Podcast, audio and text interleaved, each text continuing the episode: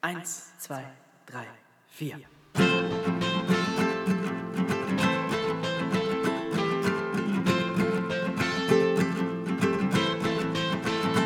Draußen schneit's, obwohl es Sommer ist. Die Zukunft ist so ungewiss.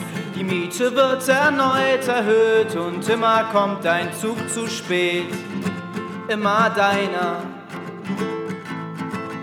Der Alltag nervt, komm, wir besiegen mit Nerdkram, Punk und Koffein. Hallo und herzlich willkommen zu diesem hervorragenden Podcast, wo immer alle möglichen Dinge passieren können, mit denen niemand rechnet.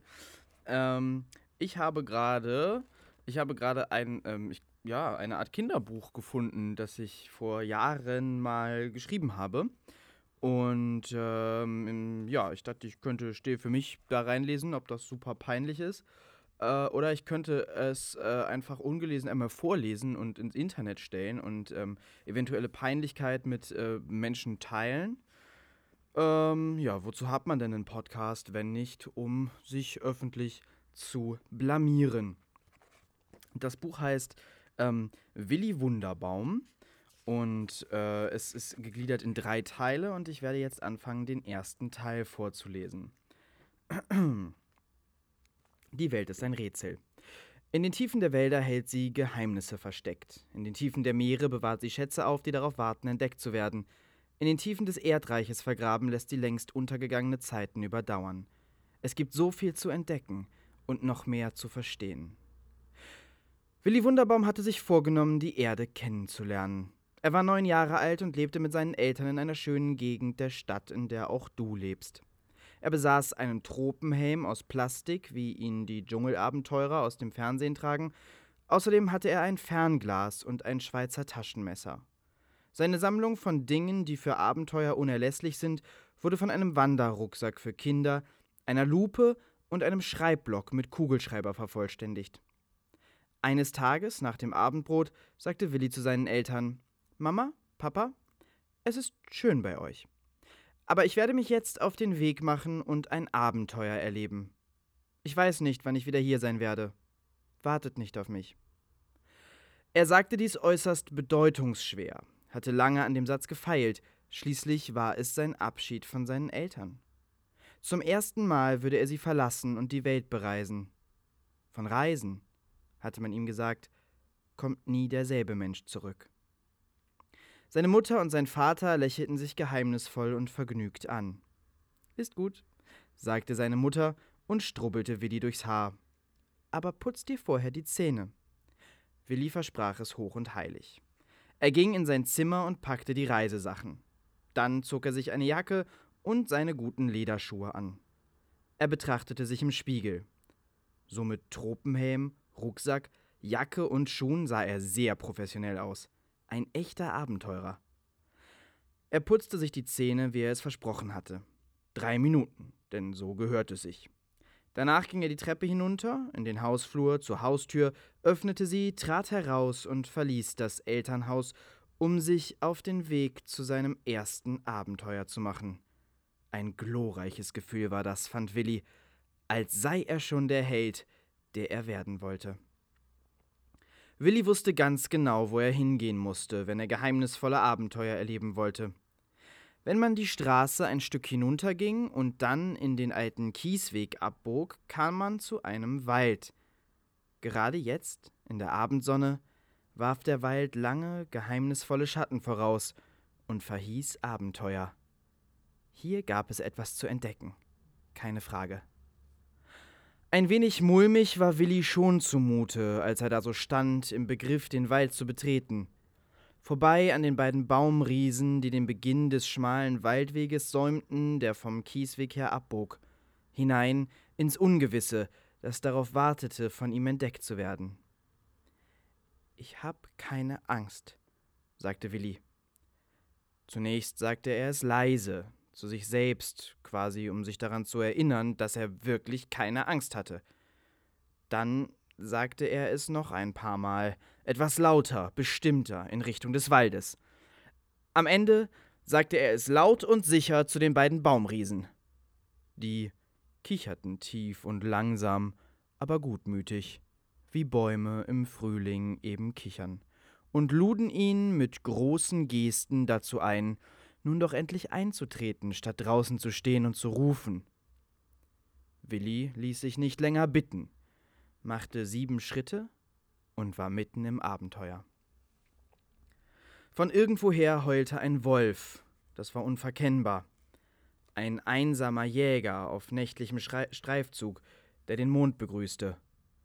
Ein paar späte Vögel unterhielten sich noch ein wenig vor dem Einschlafen über belanglosen Kram. Vögel sind nicht sehr durchgeistigt, musst du wissen. Einfacher ausgedrückt, sie sind eher dumme und oberflächliche Tiere, zumindest die Kleinen, schnattern den ganzen Tag über Gott und die Welt, aber ohne ihre Worte mit Sinn zu füllen. Nur auswendig gelernte Sätze, die schön klingen, das ist alles, was sie können. Der Weg führte um Kurven, die sich durch den Wald schlängelten und flochten, wie die letzten kleinen Sonnenstrahlen des Tages durch das Geäst der Bäume. Es ging unberechenbar und labyrinthhaft immer tiefer hinein, zum Herzen des Waldes, das irgendwo tief darin schlug. In jedem Wald schlägt ein Herz. Um das Herz tanzen die Waldgeister. Sie sind ein lustiges, aber auch freches, kämpferisches und rachsüchtiges Völkchen. Sicherlich boshafter als die Elfen, doch sie sind es, die den Wald verteidigen, wenn Not am Mann ist. Manchmal kommen böse Menschen und schlagen Bäume ab, um Siedlungen zu bauen. Diese Menschen werden von Waldgeistern für gewöhnlich mit gemeinen Flüchen belegt. Doch manchmal zerstören die Menschen mit ihren Rodungen auch Waldherzen, dann müssen die Waldgeister sterben, und mit ihnen stirbt nach und nach auch alles andere im Wald. Nur die Tiere überleben, wenn sie schnell genug ein neues Heim finden. Zunächst machte Willi aber Bekanntschaft mit einem ganz anderen Waldvolk, den Wurzelzwergen. Wurzelzwerge sind kleine, knubbelige Gestalten, ungefähr eine Elle lang und stets schlecht gelaunt. Wenn ein Baum wächst, treibt er ein weit verzweigtes Wurzelwerk tief in den Boden. Auf der oberen Seite kommen dabei Bäume heraus. Aus der unteren wachsen die Wurzelzwerge. Glaub mir, es ist wirklich nicht schön, so zur Welt zu kommen. Unter der Erde, im Dreck sozusagen, an den Wurzeln eines Baumes hängend, der ungerechterweise in die andere Richtung wachsen durfte. Von diesem Moment an sind Wurzelzwerge schlecht gelaunt, und sie bleiben es ihr ganzes Leben lang. Trotzdem lieben und beschützen die Wurzelzwerge ihre großen Brüder, die zur Sonne wachsen, und ihr Leben endet immer gleichzeitig mit dem ihres Baumes. Daher ist es verständlich, dass Wurzelzwerge, was Bäume angeht, noch viel weniger Spaß verstehen als ohnehin schon. Willi hatte bis zu diesem Moment noch nie von Wurzelzwergen gehört. Er spürte nur, dass seine Blase drückte und wollte sich der herausdrängenden Flüssigkeit entledigen, wie er das nun mal kannte. Also stellte er sich an einen Baum und pinkelte. Sofort durchschnitt ein gellender Aufschrei die frische Abendluft. Halunke, Schuft, Schweinigel, Schweinischer, du, du Hundsfott, du dämlicher Knallcharge, meckerte und fluchte ein Zwerg des Baumes, der meckerte und fluchte der Zwerg des Baumes den völlig erschrockenen Willi an. Wurzelzwerge fluchen gern. Da sie nicht in den Städten der Menschen wohnen, kennen sie höchstens alte Flüche, die heute schon fast als harmlos und lachhaft gelten, aber von denen machen sie so viel Gebrauch, wie sie nur können. Was bist du denn? Fragte Willi das kleine, knubbelige, gelbe Wurzelwesen, das sich da vor ihm aufbaute und sich wirklich große Mühe gab, halbwegs bedrohlich auszusehen. Was ich bin? Du dummer Knallkopf! Ich bin Knork, der Wurzelzwerg dieses Baumes. Was fällt dir ein, meinen Bruder anzupinkeln? Was für eine bodenlose Frechheit! Was für eine gemeine Schweinerei! Was für eine furchtbare Respektlosigkeit! Du Hallodri! Was denkst du dir, du, du Anarchist! Ich, ich weiß nicht, stammelte Willi. Ich wusste nicht, dass das so schlimm ist. Äh, es tut mir leid. Der Zwerg sah ihn scharf und böse an.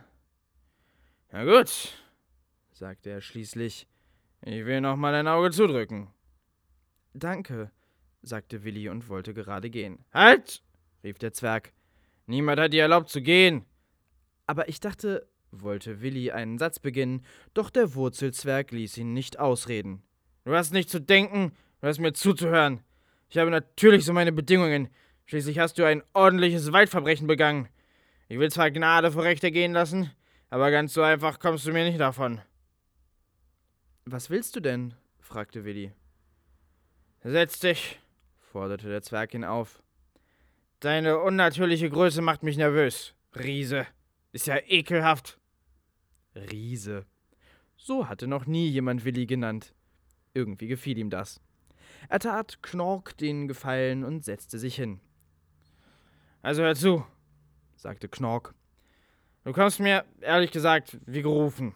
Weißt du, ich besitze nämlich einen Schatz. Einen echten Schatz. Einen Goldschatz. Nur, es ist leider so, er wurde gestohlen. Gestohlen? Willi traute seinen Ohren kaum. Wie gemein. Das kannst du aber laut sagen, pflichtete Knork ihm entrüstet bei. Und wie du das laut sagen kannst, feige Hunde sind das, alle miteinander. Wer denn? hakte Willi nach. Na, die Wasserkröten. Gemeine Viecher sind das, haben meinen Goldschatz in den Tümpel verschleppt, wissen ganz genau, dass unser einer nicht schwimmen kann. Was, man, man, man ist nun mal ein Wurzelzwerg und kein Fisch, nicht wahr? Niemand, niemand kann, kann, kann raus aus seiner Haut. Willi hatte Mitleid mit Knork. Er beschloss, dem Wurzelzwerg zu helfen. Er ließ sich den Weg zum Tümpel beschreiben und ging los. Es ging durch dichtes Gestrüpp und Unterholz, und Willi bekam Schrammen an den Beinen, auf den Armen und im Gesicht, während es immer dunkler, kälter und unheimlicher wurde. Das war genau, wie sich ein Abenteuer wohl anfühlen musste. Und er befand sich mitten in einem. Er holte den Goldschatz eines verärgerten Zwerges von einem gemeinen Feind zurück. Wie viele große Helden hatten das vor ihm schon getan? Der Tümpel war eher ein Teich. Und zwar ein großer und schöner, fast schon ein See. Knork hatte in seiner Verachtung für alles, was mit Wasser zu tun hatte, maßlos untertrieben. Der volle Mond, den man mittlerweile schon besser sehen konnte als das bisschen Sonne, das den untersten Streifen des Horizonts rötlich-gelb färbte, spiegelte sich auf der glatten Wasseroberfläche. Der Teich war von hohem Wassergras umsäumt. Willi stellte sich so nah an das Ufer, wie er konnte, ohne abzurutschen und hineinzufallen. Dann rief er mit derselben lauten, festen und entschlossenen Stimme, die er vorher schon, mit der er vorher schon den Baumriesen am Eingang des Waldes die ihm mittlerweile unendlich weit entfernt vorkamen, auf den Teich hinaus. Wesen des Wassers, insbesondere die Kröten. Mein Name ist Willi Wunderbaum und ich bin hier, um den gestohlenen Schatz von Knork dem Wurzelzwerg abzuholen. Bitte händigt ihn mir aus. Er hörte deutlich ein gluckerndes Lachen, das klang wie vergnügt sprudelndes Wasser. Also fügte er noch ein paar bedrohlichere Sätze an. Ich mache keine Späße, ich will diesen Schatz, sonst. Sonst was? fragte das Mädchen, das jetzt plötzlich seinen Kopf aus dem Wasser hervorstreckte, schnippisch, aber nicht boshaft lächelnd. Sie war genauso alt wie Willi und so hübsch, dass sein Unterkiefer herunterklappte und er sie anstarren musste. Bist du eine Meerjungfrau? fragte er sie fassungslos. Sie lachte wieder wie gluckerndes Wasser und nickte dann. Äh, ich, ich habe noch nie eine Meerjungfrau gesehen. Und ich habe noch nie ein. Was bist du? Ein Mensch. Ich, ich bin ein Mensch aus der Welt der Menschen, um eure zu erforschen. Die Meerjungfrau guckte verdutzt. Ein Mensch willst du sein? Nein, du bist kein Mensch. Was soll das heißen, ich bin kein Mensch? fragte Willi ein bisschen ärgerlich. Na, Menschen sind doch viel größer als du. Außerdem können Menschen mehr Jungfrauen gar nicht sehen. Naja, erklärte Willi, ich bin ja auch noch ein Kind. Ach so, ein Kind bist du, rief sie aus. Willi war verwundert. Er fragte, bist du nicht auch ein Kind? Nein, ich bin eine Meerjungfrau. Habe ich doch schon gesagt. Ich dachte, die wären viel größer. Woher wolltest du das denn wissen, ohne jemals eine gesehen zu haben? fragte sie ihn. Das leuchtete Willi ein. Also musste er darüber nicht mehr nachdenken und konnte wieder an seinen Auftrag denken. Also, äh, kennst du die Kröten, die den Schatz von Knork dem Wurzelzwerg geklaut haben? Ja, die kenne ich, sagte die Meerjungfrau. Das waren meine Freunde Tonk und Ponk. Zwei Brüder übrigens. Die klauen gerne mal was, besonders wenn es glitzert.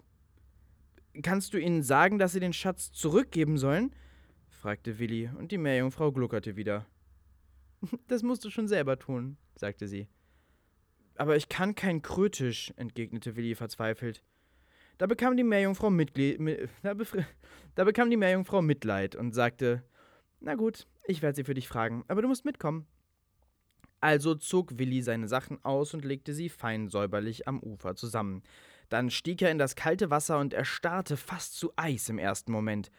Die Meerjungfrau gluckerte wieder, schwamm zu ihm, nahm ihn an die Hand und tauchte mit ihm unter. Willi hielt die Luft an und besah sich staunend die Unterwasserwelt, in die sie ihn entführte. Schillernde Korallen, bunte Fische und eine Tiefe, die man von oben nicht einmal erahnen konnte. Willi hatte nicht gewusst, dass Kröten auch so tief unter Wasser leben konnten. Er hatte immer gedacht, Kröten lebten nur an den Ufern. Unten am Grund des Teiches standen eigentümliche Bauten aus Stein, die fast wirkten, als hätten Menschen sie vor Jahren gebaut und sie eines Tages dann dem Wasser überlassen. Auf dem Dach dieser kuppelförmigen Gefilde saßen zwei Kröten und schienen irgendein Spiel miteinander zu spielen, das viel Geschick erforderte. Die Meerjungfrau sch schwamm zu ihnen und sagte: Seht mal, das ist ein sogenanntes Kind. Er wurde von Knork geschickt, um seinen Goldschatz wieder abzuholen, den ihr zwei geklaut habt. Und Willi wunderte sich, dass er das verstehen konnte. In der nächsten Sekunde wunderte er sich, dass er so lange die Luft anhalten konnte, und schon geschah es. Er öffnete unwillkürlich den Mund und versuchte einzuatmen. Wasser lief in seine Lunge, Tränen schossen in seine Augen, er konnte nicht mehr atmen, bekam Panik, strampelte und schließlich wurde alles schwarz vor seinen Augen. Als er die Augen wieder öffnete, lag er am Ufer. Neben ihm lagen ein paar schillernde Goldstücke. Gut, du bist wach, hörte er die Stimme der Meerjungfrau neben seinem Kopf sagen. Sie schwamm nah am Ufer des Flusses und sah Willi besorgt an. Du musst noch viel über Wälder lernen, wie ich sehe, sagte sie weiter. Du darfst hier niemals an dem zweifeln, was ist. Sobald du zweifelst, ist es nicht mehr wahr. Genau das ist der Grund, warum Menschen hier nicht herfinden und wenn sie es tun, nicht sehen. Sie zweifeln. Zweifel kann dich in sehr gefährliche Situationen bringen. Zweifle niemals. Willi nickte nur gehorsam. Gut, sagte die Meerjungfrau. Den Goldschatz haben die Kröten dir aus Mitleid gegeben. Geh und bring ihn deinem habgierigen Zwergenfreund. Er ist nicht mein Freund, stellte Willi klar. Ist schon gut, meinte die Meerjungfrau, das weiß ich doch. Niemand kann mit einem Wurzelzwerg befreundet sein, sie sind unausstehlich. Dann schwamm sie wieder auf das Wasser hinaus und wollte abtauchen. Warte, rief Willi. Was denn noch? fragte sie. Wie heißt du? Bella natürlich, sagte sie und tauchte weg. Willi nahm den Goldschatz und ging damit zu Knork zurück. Mittlerweile war es sehr dunkel und kalt geworden. Den Weg zurückzufinden war schwerer, als es vorhin gewesen war, den Weg hinzufinden. Doch schließlich war er wieder an dem Baum, an dem er Knork getroffen hatte. Dort stand der Wurzelzwerg auch schon ungeduldig. Da bist du ja endlich, rief er, als er Willi kommen sah. Hast du meinen Schatz? Ja, hier, sagte Willi und gab Knork die Goldmünzen. Der Zwerg zählte sie und war zufrieden. Tatsächlich, das sind alle. Sehr gut. Du kannst jetzt gehen. Das wollte Willi nur allzu gern. Er drehte sich in die Richtung, in der vorher der Weg gewesen war, nur um mit Entsetzen festzustellen, dass dieser verschwunden war. Knork, rief er, wo ist der Weg? Der Weg? wiederholte der Zwerg noch einmal. Ach so, der Weg. Der ist vor einer Stunde weitergegangen. Er wartet nicht ewig, so ein Weg. Aber wie soll ich denn jetzt nach Hause kommen? fragte Willi verzweifelt, den Tränen nah. Da wirst du dir wohl was einfallen lassen müssen. Ich weiß es jedenfalls nicht. Ist nicht mein Problem, sagte der Wurzelzwerg kalt und verschwand im, Gefech im Geflecht der Äste seines großen Bruders, wo er seinen Schlafplatz hatte. Willi streunte noch eine Weile verzweifelt durch die Bäume, bis er einsah, dass es keinen Sinn hatte. Er würde den Weg heute im Dunkeln nicht wiederfinden und musste wohl oder übel im Wald schlafen. Als er sich in eine kleine Mooskuhle kauerte und vor Kälte zitterte, vermisste er sein Bett so sehr, wie er es nie zuvor im Leben vermisst hatte. Am nächsten Morgen wachte er früh auf. Es war zwar die hellscheinende Sonne, die ihn weckte, doch sie kam gemeinsam mit schneidender, durchdringender Kälte. Willi merkte sofort, dass er sich eine dicke, fette Erkältung zugezogen hatte. Seine Nase lief und er hatte kein Taschentuch. Als findiger Abenteurer konnte er sich natürlich mit einem Laubblatt helfen, aber ein richtiges Taschentuch wäre ihm lieber gewesen. Allein schon, weil es an der Nase nicht so unangenehm kratzte. Nachdem die Nase gesäubert war, beschloss Willi, die Zähne zusammenzubeißen und sich aufzuraffen, durchzuhalten und nicht aufzugeben. Er schlotterte vor Kälte, und seine Kleidung war nass und klamm vom Morgentau wie alles um ihn, um ihn herum. Aber er stand auf, klopfte den Dreck von seinen Sachen und ging los. Er ging einfach geradeaus. Irgendwo würde ihn das schon hinführen, das war ganz sicher. Der Weg war schließlich schon weitergegangen. Er war schon verirrt. Was sollte also noch passieren? Er wurde schon nach wenigen Schritten auf sein nächstes Problem aufmerksam. Sein Magen knurrte, und das laut. Während er dadurch zunächst nur merkte, dass er sehr hungrig war, unterschätzte er die Gefahr, die selbstverständlich davon ausgeht, einfach so und unkontrolliert in einem Wald voller wilder Tiere herumzuknurren. Es ist interessant und gut zu wissen, dass das Geknurre eines Magens beispielsweise in der Sprache der Wölfe bedeutet. Was das Geknurre eines Magens soll. Willi wusste das leider nicht. Wie sollte er auch? Er konnte noch keine fremde Sprache, nur ein paar Bröckchen Englisch aus der Schule. Und so rätselhaft Englisch für Willi schon klang, Wölfisch war noch einmal eine ganz andere, viel schwerere Sprache. Dumm nur, dass Willis Magen sie perfekt beherrschte. Während Willi also nur ein undefinierbares hörte, konnte jeder Wolf im Umkreis von 300 Metern ganz deutlich ein paar sehr unanständige Beleidigungen vernehmen. Leider teilen Wölfe eine äußerst unangenehme Eigenschaft mit einer ganz bestimmten Menschengattung, die dir sicher auch schon einmal über den Weg gelaufen ist – Sie fühlen sich immer angesprochen und glauben stets, es ginge nur um sie. So auch der Wolf Klaus, der, wie es der Zufall wollte, gerade genau 299 Meter von Willi entfernt stand, etwas abseits von seinem Rudel, weil er sein großes Geschäft verrichten wollte und dabei keine Zuschauer mochte. Jetzt mag man sich wundern, Warum ein Wolf ausgerechnet Klaus heißt, schließlich ist das ein Menschenname, aber diese Frage kann ich leider auch nicht beantworten. Viele Wölfe tragen Namen, die sehr menschlich klingen. Warum das so ist, ist eines ihrer vielen noch ungelösten Geheimnisse. Klaus hörte nun also, wie es aus nicht allzu großer, äh, wie aus nicht allzu großer Entfernung jemand böse Schimpfwörter durch die Gegend rief und wurde augenblicklich sehr wütend. Er scharrte schnaubend und so schnell er konnte seinen Haufen zu und nahm die Witterung des Rüpels auf, der ihn da scheinbar so beleidigte. Es dauerte nicht lange, bis er Willi fand. Der war wie vom Donner gerührt, als auf einmal ein wutschnaubender, riesiger grauer Wolf aus dem Gebüsch auf ihn zusprang, knurrend und zum Kampf bereit. Sein Magen allerdings knurrte munter zurück, was den Wolf weiter in Rage brachte. Bitte tu mir nichts, rief Willi. Wölfe verstehen nur leider die Sprache der Menschen ebenso wenig, wie die meisten Menschen Wölfisch verstehen können. Klaus war nur verwirrt, dass da zwei völlig verschiedene Stimmen aus demselben Wesen sprachen und kam vorsichtig etwas näher. Was soll das? knurrte er. Was soll was? antwortete Willis Magen frech. Bitte geh weg, friss mich nicht.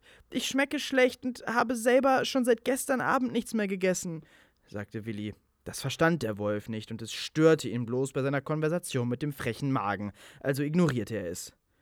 Wieso beleidigst du mich? fragte er den Magen. Ich beleidige dich überhaupt nicht, ich kenne dich gar nicht. Ich habe einfach nur Hunger. Und dann musste er so rumschreien. Ja, sonst reagiert ja niemand. Der Junge soll was essen. Klaus sah Willi nun ins Gesicht und verstand langsam, dass er mit einem Magen sprach. Auch Willi hatte das nun begriffen und hoffte, dass sein Magen nicht allzu gemein zu dem Wolf gewesen war. Schließlich beabsichtigte er, diesen Magen noch für den Rest seines Lebens zu benutzen. Hm, der Junge kann dich doch gar nicht verstehen, sagte Klaus zu Willis Magen. Er versteht das Wesentliche, entgegnete der. Klaus, der nun seine, dem, Klaus, dem seine aufbrausende Art nun etwas leid tat, fragte hilfsbereit: Kann ich dir vielleicht irgendwie helfen? Ja, rief der Magen erfreut. Wenn du etwas zu essen besorgen könntest, wäre das toll. Das sollte sich machen lassen, sagte Klaus. Wir haben noch einen Teil von dem Reh übrig, das wir gestern gerissen haben.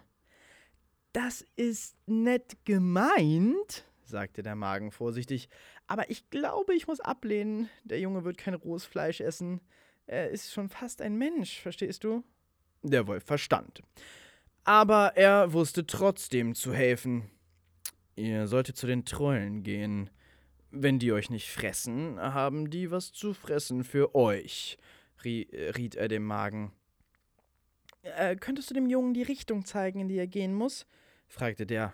Na sicher, sagte Klaus und stupste nun Willi, der wie Espenlaub zitternd dastand, bemüht, sich so wenig wie möglich zu bewegen und dem Wolf ja nicht in die Augen zu sehen, an. Willi zuckte unwillkürlich zusammen und stieß einen gellenden Schrei aus, doch der Wolf war ganz lieb und brummte beruhigend. Zunächst wies er mit dem Kopf in eine Richtung, die Willi als Norden erkannt hätte, hätte er einen Kompass dabei gehabt. Dann ging der Wolf zwei Schritte in die Richtung und warf Willi auffordernde Blicke zu. Als Willi immer noch nicht zu verstehen schien, ging er zu dem Jungen hin und stupste ihn in die Kniekehlen. Da verstand Willi und ging einen Schritt nach vorne. Der Wolf schubste ihn wieder und langsam dämmerte Willi, dass er wohl in diese Richtung gehen sollte. Er ging also noch zwei Schritte und guckte dann wieder das Tier an, das aufmunternd nickte. In unerschütterlichem Vertrauen in seinen Magen und dessen diplomatisches Talent ging er jetzt also in die angezeigte Richtung. Irgendetwas Gutes würde dort sicherlich auf ihn warten. Willis Magen knurrte noch schnell ein Danke nach hinten und Klaus erwiderte Kein Problem, bevor er wieder ins Unterholz zu seinem Rudel verschwand. Auch für Willi ging es jetzt durch immer dichter werdendes Unterholz und Gestrüpp, das ihm Schrammen ins Gesicht und Löcher in die gute Hose riss. Doch je länger er ging, desto gleichgültiger wurde ihm das, denn einerseits gewöhnte er sich daran und andererseits wurde sein Hunger immer größer. Wenigstens hatte sein Magen aufgehört, einen solchen Lärm zu machen. Der gönnte sich eine Pause und wartete ungeduldig auf die Ankunft bei den Trollen. Die Sonne wanderte bis in die Mitte des Himmels und es wurde immer wärmer. Das war gut, so musste Willi jetzt wenigstens nicht mehr frieren. Als es gerade so warm war, dass er eine Jacke, äh, äh, dass er seine Jacke ausziehen und um den Bauch binden musste, wurde das Gestrüpp etwas lichter. Ein paar Meter weiter war schließlich gar keins mehr. Er sah sich um und bemerkte, dass er direkt vor einer Art Dorf, mitten, in einer mitten auf einer kleinen Waldlichtung stand. Es war ein Trolldorf. Ihre Häuser waren klein, wie Trolle nun mal sind. Sie waren aus Holz und Stroh, sehr einfach, teilweise undicht und nicht sehr geschickt zusammengezimmert. Trolle sind nicht die größten Bauarbeiter. Sowieso gibt es nicht viele Dinge, in denen Trolle die größten sind. Sie sind weder besonders klug, noch sind sie stark oder geschickt. Nur eines können sie, und das sollte Willi schon sehr bald herausfinden. Hallo? rief er vorsichtig und nicht allzu laut, denn schließlich wusste er nicht, was für Wesen hier lebten und ob diese ihm nicht vielleicht Böses wollten. Er wurde scheinbar nicht gehört und schlich sich ein wenig näher an die Häuser heran. Sie waren kreisförmig angeordnet und der Platz in der Mitte war frei. Hier tummelten sich die Trolle und wuselten geschäftig durcheinander, fast wie auf einem Markt, nur ohne Stände. Nachdem Willi das entdeckt hatte, beobachtete er das Treiben vorsichtig und aus sicherer Entfernung. Die Trolle waren ungefähr so groß wie er und offenbar sehr beschäftigt. Sie trugen keine Kleidung, waren dafür aber alle von einem kurzen braunen Fell bedeckt. Ihre Gesichtszüge waren fast menschlich, nur die Nasen sahen aus wie bei Teddybären oder Katzen. Willi konnte zwar nicht sehr gut schätzen, aber er war sich sicher, dass dort so ungefähr 20 bis 30 von diesen Wesen waren. Plötzlich stand einer direkt vor ihm. Er war entdeckt. Wer bist du? fragte der Troll ziemlich unwirsch und, erblößt und entblößte dabei seine vielen kleinen spitzen Zähne. Ich bin Willi, sagte Willi, sehr bemüht, nicht unsicher zu klingen. Und wer bist du? Ich bin Orm, stellte der Troll sich vor. Und. Äh, und. Äh, Verzeihung, aber was bist du? fragte Willi, sehr vorsichtig, denn er wollte Orm nicht beleidigen. Ein Troll natürlich. Dumme Frage. Jeder kennt Trolle. Eine viel bessere Frage ist, was bist du? Ein Kind, sagte Willi, und Orm nickte verstehend. Was willst du hier? wollte der Troll wissen. Ein Wolf hat mich hierher geschickt. Ich habe Hunger und brauche etwas zu essen. Und wir sollen dir jetzt was geben, oder was? Willi schwitzte ein wenig, denn jetzt, als er über die Situation, in der er war, nachdachte, war ihm sein Ansinnen etwas peinlich. Fremde nach Geschenken zu fragen, ist niemandem angenehm. Ich kann auch irgendwas dafür tun, wenn ihr wollt. Was willst du denn tun? fragte der Troll spöttisch und lachte. ich, ich weiß nicht. Braucht ihr bei irgendwas Hilfe? Orm sah Willi kurz nachdenklich in die Augen und sagte dann: Komm mal mit. Er führte den Jungen ein wenig auf dem Dorfplatz herum. Willi sah jetzt, dass die Trolle um viele Kessel herumliefen, die alle auf Feuern standen und wunderbare süße Gerüche verströmten. Die Trolle nahmen Zutaten aus Körben und warfen sie in die Kessel, rührten um, riefen einander Befehle zu und führten aus, was ihnen gesagt wurde. Wir Trolle machen die beste Marmelade der Welt, erklärte Orm mit einem gehörigen Anflug von Stolz in seiner tiefen, rauen Trollstimme. Oh. Gerade haben wir Herstellungssaison, da gibt es viel zu tun. Willst du, dass ich dabei helfe? fragte Willi, der mit seiner Klugheit beeindrucken wollte, indem er schon vorausgriff, was Orm sagen wollte. Um Himmels willen, nein, rief Orm. Niemand, der kein Troll ist, darf hier irgendetwas anrühren. Du würdest alles ruinieren. Willi sah beschämt auf den Boden. Aber es gibt da etwas anderes, was du für uns tun kannst. Ich führe dich zu unserem Anführer, der hatte nämlich ein kleines Problem. Wenn du das lösen kannst, bekommst du das beste Marmeladenbrot, das du in deinem ganzen Leben gegessen hast. Das klang für Willi nach einem guten Angebot und er hoffte, das Problem lösen zu können, das der Treuführer hatte. Orm führte ihn in das größte und am wenigsten baufällige der Häuser. Von innen bestand es nur aus einem einzigen großen Raum, in dessen Mitte ein großer Stuhl stand, auf dem ein großer, dicker Troll saß, der ziemlich unglücklich wirkte.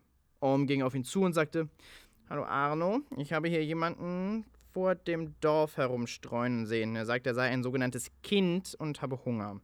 Ich dachte, vielleicht könnte er dein Problem lösen und dafür etwas zu essen bekommen. Der Trollchef sah von seinen Händen auf, die er, in die er sein betrübtes Gesicht gestürzt hatte, und guckte sich Willi an. Meinst du denn, er kann mir helfen? fragte er mit gebrochener Stimme, in der ein Maß an Verzweiflung und Trauer mitschwang, das Willi bisher in dieser Form noch nicht begegnet war. Ich weiß es nicht, sagte Orm, aber er kann es ja mal versuchen. Du hast recht, sagte Arno. Es ist jeden Versuch wert. Wenn du das schaffst, Kimp, äh, kannst du so viel Marmeladenbrot essen, wie du willst. Auf Lebenszeit. Was ist denn das Problem? fragte Willi sachverständig. Das löste bei dem trollischen Anführer sofort einen erneuten, sehr lauten Weinkrampf aus. Orm klopfte tröstend auf Arnos Schulter. Komm schon, komm schon. Ist doch alles halb so schlimm, versuchte er zu beruhigen. Halb so schlimm? rief Arno entsetzt. Es ist furchtbar, es ist schrecklich, es ist grausam. Dann wendete sich der verheulte Troll Willi zu. Hör zu, sagte er. Es ist folgendermaßen. Ich habe mich verliebt. Natürlich nicht in irgendeine beliebige Trollin, schließlich bin ich der Anführer. Nein, ich habe mich in die schönste Trollin des ganzen Waldes verliebt. Sie heißt Krona und lebt hier im Dorf. Hier im Dorf waren alle in sie verliebt, aber sie hat sich für mich entschieden. Bis zu dem Tag, als sie bei mir einziehen wollte. Da hat sie gesehen, dass mein Dach undicht ist. Und, und dann, und, und dann. Und schon verfiel Arno wieder in lautes, herzzerreißendes Schluchzen. Orm übernahm das Weitererzählen. Sie wollte nicht bei einem Treu wohnen, der sein Dach nicht dichten kann. Hm, das kann allerdings auch kein anderer Troll in diesem Dorf. Als aber Arnos Nachbar Kuro davon erfahren hat, dass Krona Arnos Dach nicht dicht genug findet, hat er sofort angefangen, an seinem zu arbeiten. Das ist jetzt eine Woche her und er macht große Fortschritte. Arno ist ein so schlechter Handwerker, dass es seinem Dach eher schaden als nützen würde, wenn er daran arbeiten würde. Und weil gerade Herstellungssaison ist, sind alle zu beschäftigt, um zu helfen. Du verstehst das Problem? Willi verstand. Habt ihr Holz? fragte er. Orm bejahte. Und Nägel? Arno zeigte auf einen Tisch hinter ihm, auf dem Holz und Nägel lagen und an dem eine Leiter lehnte, die bis zur Decke reichte. Das kriege ich hin, sagte Willi. Arno und Orm guckten zwar etwas skeptisch, aber immerhin hörte Arno auf zu weinen. Willi guckte an die Decke und zählte die Löcher. Es waren sieben große und vier kleine über das ganze Dach verteilt. Das Dach war laienhaft aus Holz zusammengezimmert und dann nachlässig mit Stroh belegt. Da die Decke nicht sehr hoch war, brauchte Willi die, Leichter, äh, die, die Leiter gar nicht, sondern stellte sich bloß auf den Tisch und begann gleich mit dem Loch, das direkt darüber war. Er nahm ein Brett und vier Nägel und legte das Brett über das Loch. Dann hämmerte er so doll er konnte, immer darauf bedacht, sich dabei nicht auf den Finger zu hauen. Wie man Bretter festnagelt, hatte ihm sein Vater beigebracht. Willi besaß zu Hause sogar einen eigenen Werkzeugkasten. Doch an zu Hause wollte er gerade gar nicht denken, sonst hätte er sicher sofort vor Heimweh genauso sehr zu heulen angefangen, wie Arno es vorher getan hatte. Er hämmerte einfach ein Brett nach dem anderen über die Löcher. Als er mit dem Loch über dem Tisch fertig war, nahm er sich einen Stuhl. Äh, nahm er sich einen Stuhl durch den Raum. Was? Als er mit dem als er mit dem Loch über den Tisch fertig war, nahm er sich einen Stuhl durch den Raum, immer zu den jeweiligen Löchern mit, um sich darauf stellen zu können. Orm und Arno sahen ihn mit heruntergeklappten Mündern bei der Arbeit zu, ganz als würde er die Löcher nicht einfach nur zunageln, sondern zuzaubern. Der betrübte Ausdruck in Arnos Gesicht verschwand langsam und wurde mehr und mehr durch ein breites Grinsen ersetzt, das seinen Höhepunkt in dem Moment fand, als Willi das letzte Brett über das letzte Loch genagelt hatte. Arno jubelte. Orm nickte Willi anerkennend und mit einer kleinen, kaum erkennbaren Spur Dankbarkeit hinter dem rechten Ohr zu. Du sollst deine Belohnung erhalten, sagte Arno. Er nahm Willi an die Hand und lief mit ihm auf den Dorfplatz.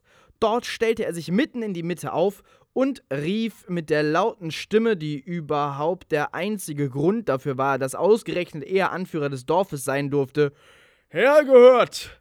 Dieses Kind hier ist heute ins Dorf gekommen, um mein Dach zu dichten. Ich darf also jetzt mit Stolz verkünden, der erste Troll dieses Dorfes zu sein, der in einem Haus wohnt, dessen Dach gänzlich dicht ist. Ich möchte also als Konsequenz sozusagen Krona darum bitten, zu mir zurückzukommen und wieder meine Frau zu sein. Aus der Menge kam eine zierliche Trollin gelaufen, die sich lachend in Arnos Arme warf. Natürlich komme ich zu dir zurück. Ein Mann, bei dem es nicht reinregnet. Welche Frau kann da Nein sagen? Willi fand das zwar etwas merkwürdig, doch er war mit den Gepflogenheiten der Trolle nun einmal nicht vertraut. Undichte Dächer sind eines der größten Probleme der Trollheit. Da es bei den meisten Trollen den Frauen nicht erlaubt ist, eigene Häuser zu besitzen, sind diese stets auf der Suche nach einem Mann, in dessen Haus man halbwegs warm und trocken schlafen kann.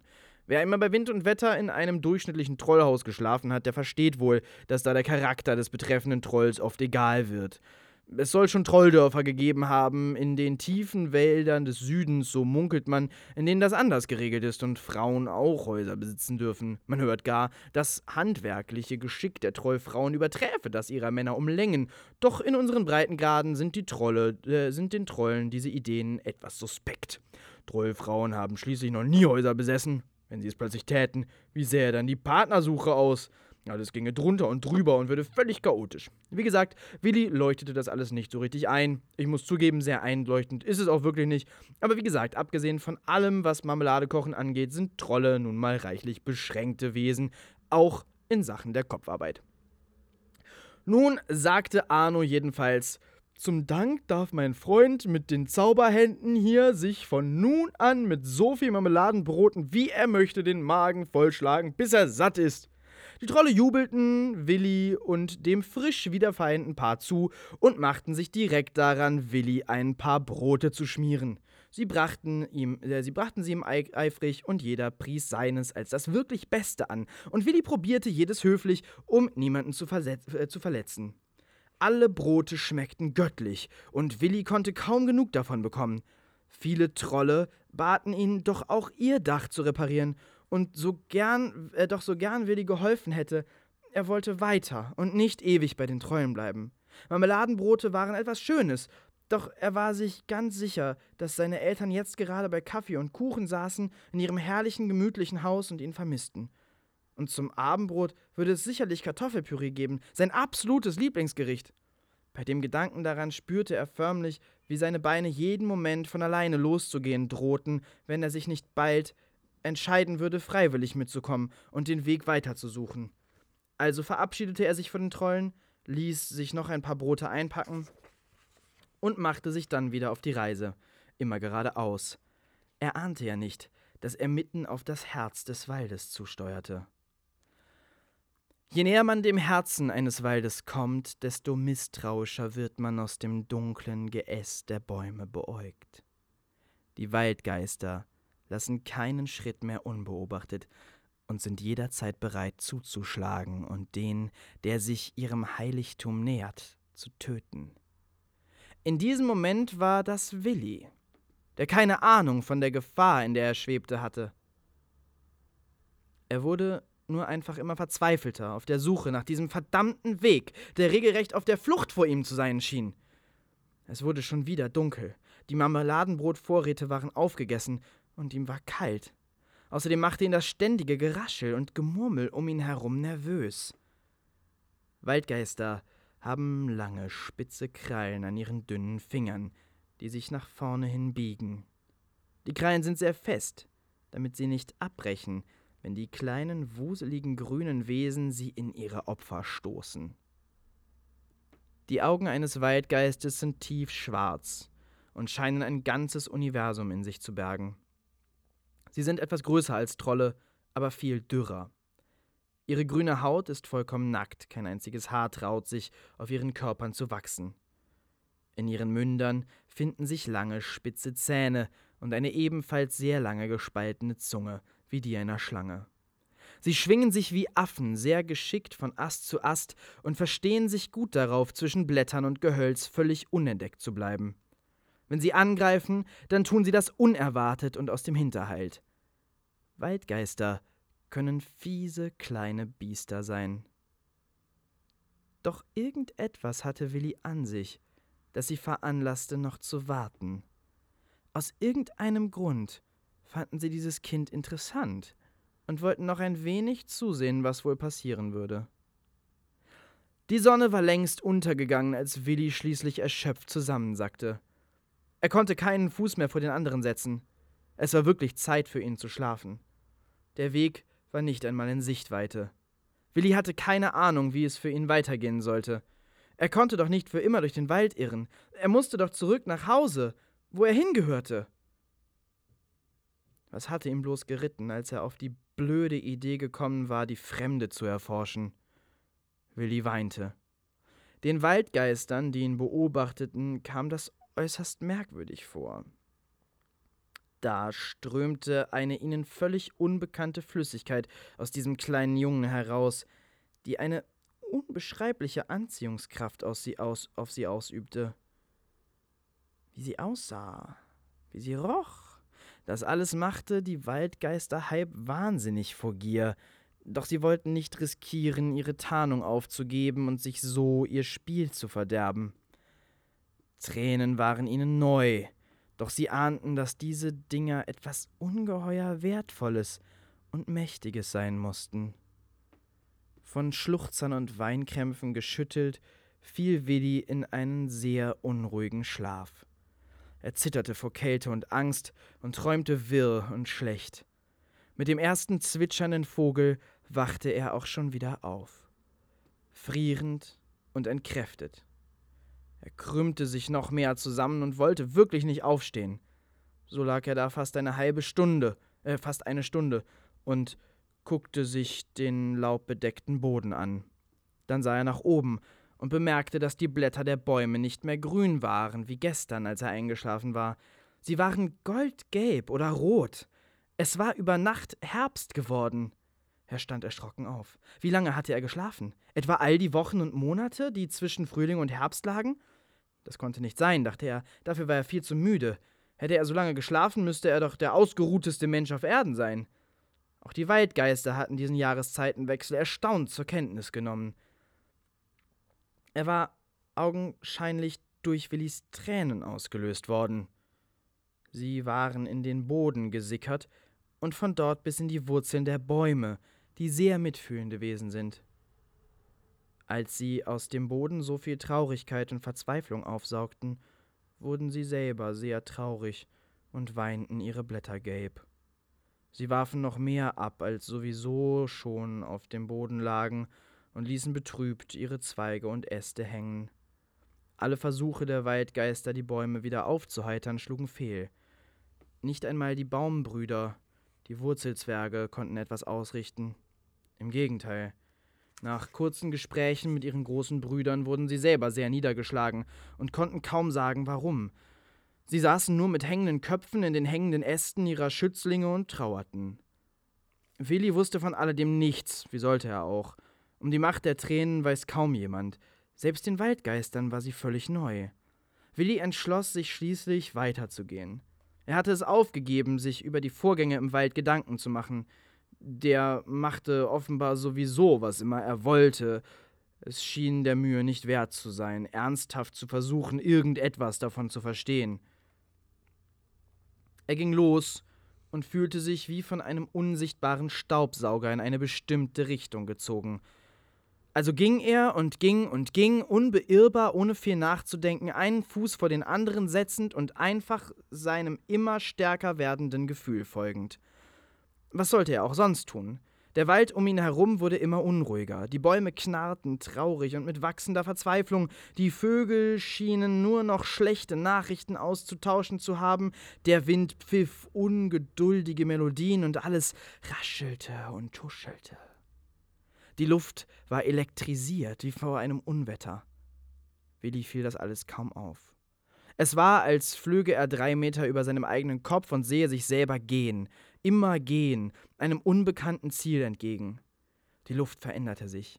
Sie wurde kälter und schneidender, wie messerscharfe Klingen, ganz wie die Luft im tiefsten Winter. In immer größerer Zahl fielen die Blätter von den Bäumen und bedeckten den einfrierenden Waldboden. Der Himmel wurde grau und schließlich weiß. Dann stand Willi vor einer riesengroßen alten Eiche, die hoch über allen anderen Bäumen des Waldes hinausragte und deren Stamm breit genug war, um Willis ganzes Zimmer zweimal nebeneinander darin nachzubauen. Als Willi an dem alten Baum hochsah, bemerkte er, dass es anfing zu schneien. Tausend Augen ruhten auf ihm. Er drehte sich um und sah in die furchterregenden Gesichter der Waldgeister, die alle versammelt waren und ihn und den Baum umstellt hatten.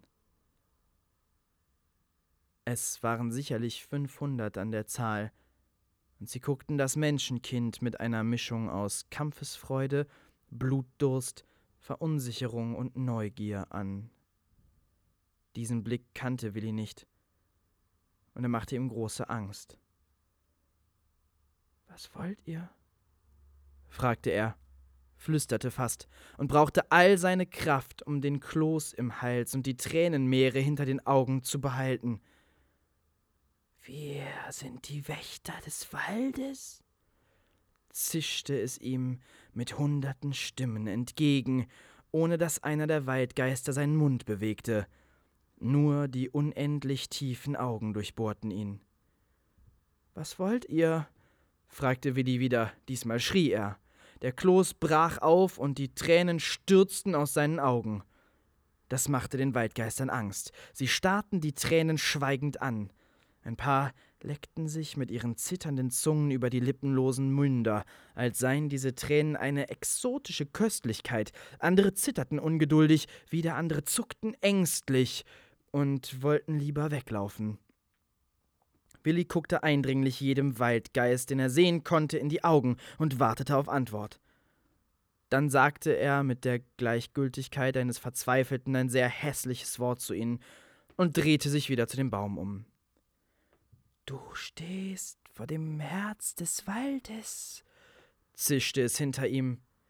Es schlägt in diesem Baum. Rührst du den Baum an, bist du tot. Könnt ihr mir sagen, wie ich hier wieder wegkomme? fragte Willi, ohne sich umzudrehen oder die, oder die Waldgeister, die ihm gegenüberstanden, anzusehen. Dreh dich um und geh in die andere Richtung, zischten die Geister bestimmt. Das reicht mir nicht, schrie Willi. Ich will zurück auf meinen Weg, er ist weggelaufen, ich will wieder nach Hause. Wo soll das sein? fragten die Waldgeister. In meiner Stadt, in meiner Straße, in meinem Haus, bei meinen Eltern, da wo ich hingehöre. Wenn du dahin gehörst, sagten die Waldgeister, wirst du da auch wieder ankommen, egal welchen Weg du gehst. Aber ich komme da nicht an, sagte Willi. Ich gehe schon so lange immer in diese Richtung, in die es mich zieht, und ich lande schließlich hier. Die Waldgeister wurden unruhig, zischelten untereinander unverständliche Laute durch den Wald, berieten sich, stritten sich sogar. Nach einer Weile der Unruhe gab es wieder Einigkeit unter den grünen Wesen. Wenn es dich hierher zieht, sagten sie, die meisten mit einer gehörigen Spur Nachdenklichkeit in der Stimme, als könnten sie selber nicht ganz glauben, was sie da sagten. Vielleicht gehörst du ja hierher? Es war Willi, als würden reißende Sturzbäche in seinem Kopf hinter riesigen alten Steinmauern hervorbrechen und alles überfluten. Ein ihm völlig unbekanntes Gefühl ergriff voll und ganz Besitz von seinem Geist und seinem Körper. Es kribbelte merkwürdig, von der Stirn bis in den kleinen Zeh. Und er musste seine Hände drehen und genau ansehen, um sicherzugehen, dass er immer noch da war, sich nicht einfach auflöste und verschwand, denn genauso fühlte es sich gerade an. Er sah die Waldgeister jetzt endlich wieder an und erkannte so etwas wie Gutmütigkeit in ihren Gesichtern. Das kann nicht sein, stammelte es aus seinem Mund heraus. Wir bringen dich zu der, die es wissen muss, erklärten die Waldgeister, und zwei von ihnen lösten sich aus der Masse, machten den völlig verstörten Willi, äh, nahmen den völlig verstörten Willi an den Händen und führten ihn direkt vor die große Eiche. Sie klopften dreimal an und der Stamm öffnete sich. Ein Tor entstand mitten im Baum, und die Waldgeister führten Willi hindurch. Dann ließen sie ihn dort stehen und verließen den Baum wieder. Hinter ihnen schloss sich das Tor, und Willi stand allein dort, eingesperrt in einem Baumstamm. Er sah sich um und bemerkte, dass hier alles von Fackeln beleuchtet war, die an den hölzernen Wänden hingen. Direkt vor seinen Füßen begann eine sich hoch nach oben schlängende Wendeltreppe, deren Ende Willi von unten nicht sehen konnte. Doch da es hier außer dieser Treppe scheinbar nichts gab, beschloss er hochzugehen, um zu sehen, was oben war. Seine schreckliche Höhenangst machte es ihm da nicht gerade einfach. Die Treppe hatte kein Geländer und schlängelte sich am inneren Rand des Stammes nach oben. In der Mitte war ein Loch. Er bemühte sich bloß nicht nach unten zu gucken. Nach etwa 400, 500 oder sogar 600 Stufen schien es Willi schließlich so schien es Willi schließlich so unsagbar hoch zu sein und noch viel höher zu werden, dass er kurz davor war, aufzugeben. Um ja nichts zu riskieren, hinunterzufallen, ging er sehr langsam. Bergab äh, äh, ging er sehr langsam, begab sich schließlich sogar auf alle Viere, kroch förmlich weiter nach oben, mit zitternden Händen, Armen, Beinen und Füßen. Er hörte auf, die Stufen zu zählen. Er kam ohnehin nicht mehr mit, die Zahl war zu hoch. Die Angst war rasend und dröhnte weiß rauschend in den Ohren, wummerte hinter der Stirn und verklumpte sich krampfhaft um den Magen herum. Willis Augen waren weit aufgerissen und auf seiner Stirn stand kalter, perlender Angstschweiß. Übrigens ist auch Angstschweiß etwas, was Weidgeister sehr fasziniert. Allerdings kennen sie diesen besser als Tränen. Als Willis Hände endlich den Boden eines richtigen Stockwerkes berührten, konnte er es kaum glauben. Er hatte das Ende der Treppe erreicht. Er stand sofort auf und ging so weit von, äh, von den ihm verhassten Stufen weg wie nur möglich, ohne dabei in die Gegend zu gucken. Nicht erstaunlich, dass er in diesem kleinen Raum dabei direkt in das einzige andere Wesen, das sich hier befand, hineinlief. Er guckte erschrocken hoch und sah in das beinahe furchterregend hässliche, aber freundliche Gesicht einer uralten, knubbelig knochigen, faltenzerfurchten, kleinen, buckligen Frau. Sie hatte nur ein Auge, die andere Augenhöhle war leer. Sie grinste wohlwollend und entblößte dabei ihre letzten zwei verbliebenen dunkelgelben Zähne. Na, Willi? Hast du also hergefunden? Alle Achtung, sagte sie mit der wärmsten Samtstimme, die Willi je gehört hatte. Schließlich wich die Angst aus seinen Gliedern, und es war ihm, als hätte, eine, als hätte seine lange Reise endlich ihr Ziel gefunden, warum auch immer. Sobald die fast elektrische Anspannung, die ihn bis eben fest im Klammergriff gehabt hatte, von ihm abgefallen war, merkte er, wie unendlich müde er war. Er setzte sich hin und lehnte sich erschöpft an die Wand. Ist gut, sagte die Alte, ruh dich etwas aus. Hast schließlich einen langen Weg hinter dir. Warte, ich hab uns Tee gekocht. Und sie drehte sich um zu einem kleinen Holztisch in der Mitte des Raumes und nahm zwei Becher aus Ton, deren dampfender, wundervoll riechender Inhalt nur darauf wartete, von Willi getrunken zu werden. Er nahm seinen Becher und genoss die Wärme, die dieser an seine durchfrorenen Hände abgab, dann trank er einen Schluck von dem wässrigen Gebräu, und die gleiche Wärme drang durch seinen ganzen Körper bis tief in sein Herz. Wer bist du? fragte er die alte Frau. Ich bin die Hüterin des Waldherzens, entgegnete sie. Warum bin ich hier? fragte Willi. Weil du nachts von Abenteuern träumst, sagte die Frau weil du mehr siehst, als das Auge wahrnehmen kann, weil du nachts in den Himmel guckst und über die Geheimnisse der Sterne nachdenkst, weil du die Welt erkunden möchtest, ganz einfach, weil du ein Abenteurer bist wie die Wunderbaum. Du bist einer der wenigen Auserwählten, und wie es scheint, bist du außerdem unsere einzige Hoffnung. Das verstehe ich nicht, sagte Willi. Die Alte lächelte gutmütig. Es ist auch sehr schwer zu verstehen, das alles, sagte sie. Willi trank nachdränglich von seinem Tee. Dann drängte eine Frage aus ihm heraus, die wichtig war. Die Waldgeister haben etwas Merkwürdiges gesagt. Sie sagten, ich würde vielleicht hierher gehören. Ist das so? Die Frau winkte ärgerlich ab. Diese Waldgeister sind einfach Plappermäuler. Sie reden mehr, als sie wissen und machen sich wichtiger, als sie sind. Irgendwo hingehören, ja, ja, so dummes Geschwätz passt zu den kleinen Biestern. Nein, mein Junge, das ist Quatsch. Niemand gehört irgendwo hin. Es gibt nur Wollen und Sollen. Du kannst dort glücklich werden, wo du hin willst, und bist dort sinnvoll, wo du hin sollst. Zu beidem zieht es dich manchmal. Manchmal irrst du so durch die Welt und kommst schließlich dort an, wo du gebraucht wirst, und manchmal kennst du eben deinen Weg selber ganz genau und kommst dort an, wo du hin willst. Ich bin also dort angekommen, wo ich gebraucht werde? fragte Willi zweifelnd. Ganz genau, bestätigte die Hüterin des Waldherzens. Genau hier bist du angekommen. Genau da, wohin der Wald dich gerufen hat. Und was will der Wald von mir? fragte Willi. Die Alte seufzte und trank noch einen Schluck Tee. Viel zu viel, wenn du mich fragst, sagte sie. Du musst wissen, dieser Wald ist krank. Man merkt es noch nicht, doch schon bald wird der Tod hier Einzug halten. Das Herz des Waldes ist vergiftet, und wir wissen nicht warum. Hier sind böse Mächte am Werk. Das Böse ist eigentlich nichts, womit Kinder sich auseinandersetzen sollten, doch der Wald hat dich auserwählt, weiß der Himmel warum. Sie seufzte schwer und sah Willi traurig an. Es warten fürchterlich schreckliche Abenteuer auf dich, kleiner Mann. Und wenn ich nicht will? fragte Willi nachdenklich.